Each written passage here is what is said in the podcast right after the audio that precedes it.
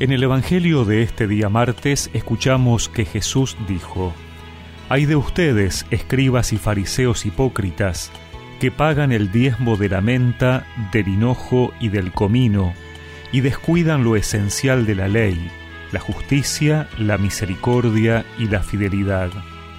Hay que practicar esto sin descuidar aquello.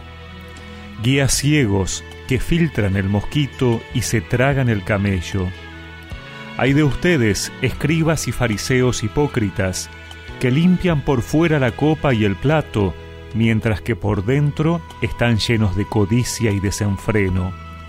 Fariseo ciego, limpia primero la copa por dentro, y así también quedará limpia por fuera.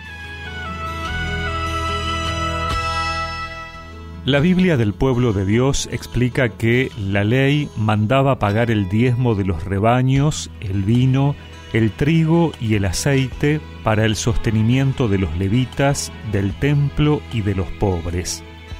Los fariseos extendían este mandato y pagaban el diezmo de algunas hierbas cultivadas en los jardines, en detrimento de lo esencial, la justicia, la misericordia y la fidelidad prescindir de estas virtudes y aferrarse a las menudencias en el pago del diezmo equivale a filtrar el mosquito y tragarse el camello, es decir, un animal considerado impuro. La justicia, en el Evangelio de Mateo, es la perfecta obediencia a la voluntad de Dios. De un modo especial, el establecimiento de relaciones sociales en las que no haya explotación, y sí liberación de los oprimidos y protección para los pobres y los más débiles. La misericordia refleja en la relación con el prójimo el modo de actuar de Dios, de acuerdo con la declaración de Jesús, si hubieran comprendido lo que significa yo quiero misericordia y no sacrificios, no condenarían a los inocentes. La fidelidad atributo mayor de Dios en el Antiguo Testamento, habla de un proceder consecuente, sin falsedades ni doblez. Otra traducción posible es la fe, de la que carecen los escribas y fariseos por su incapacidad para reconocer la llegada del reino de Dios en las palabras y acciones de Jesús.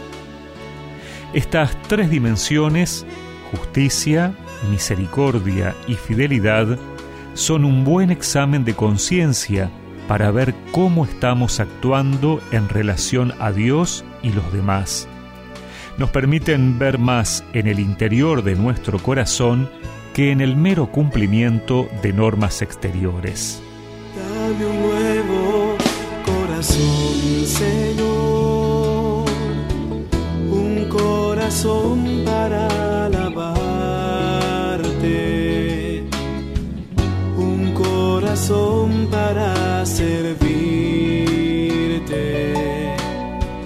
Yo quiero un nuevo corazón, Señor.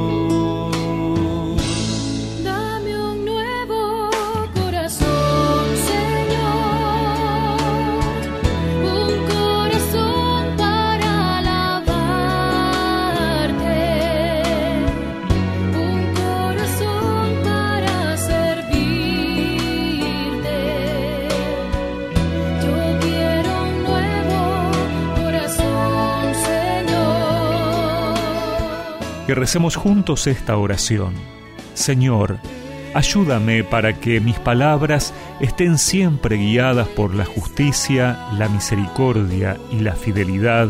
Amén. Y que la bendición de Dios Todopoderoso, del Padre, del Hijo y del Espíritu Santo los acompañe siempre.